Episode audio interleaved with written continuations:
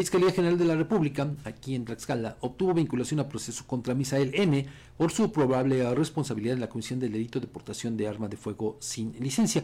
Pero bueno, de acuerdo con la carpeta de investigación, el asunto no es solamente que la portara, sino que, fíjese, elementos de la Secretaría de Seguridad Ciudadana, cuando realizaban recorridos de vigilancia en el municipio de Yauquemecan, recibieron una alerta del Servicio de Emergencias 911 en la que les mencionaron que una persona, un hombre, estaba amenazando con un arma de fuego a varias personas que estaban en un campo de fútbol ahí en Yauquemecan, por lo que se trasladaron al lugar. Al llegar, varias personas que se encontraban en este campo de fútbol se acercaron a los policías señalándoles a la hora imputado a quien le realizaron una revisión y le encontraron un arma corta tipo pistola calibre 22 abastecida con cinco cartuchos útiles sin contar con el permiso para su portación. Por eso, pues es que fue puesto a disposición y se inició la carpeta de investigación correspondiente.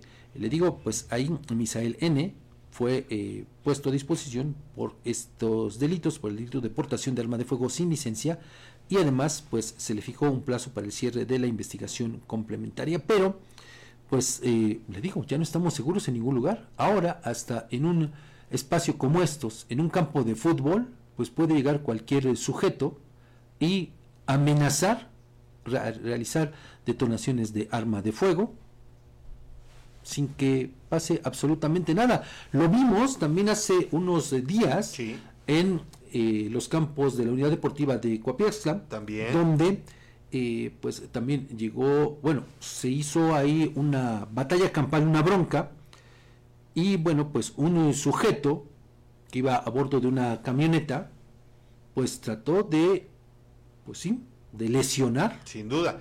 A, para mi gusto fue un intento de homicidio. homicidio sí. Un intento de homicidio porque les echó la camioneta, una camioneta grande, una camioneta tipo pick una Lobo, si no me equivoco, sí.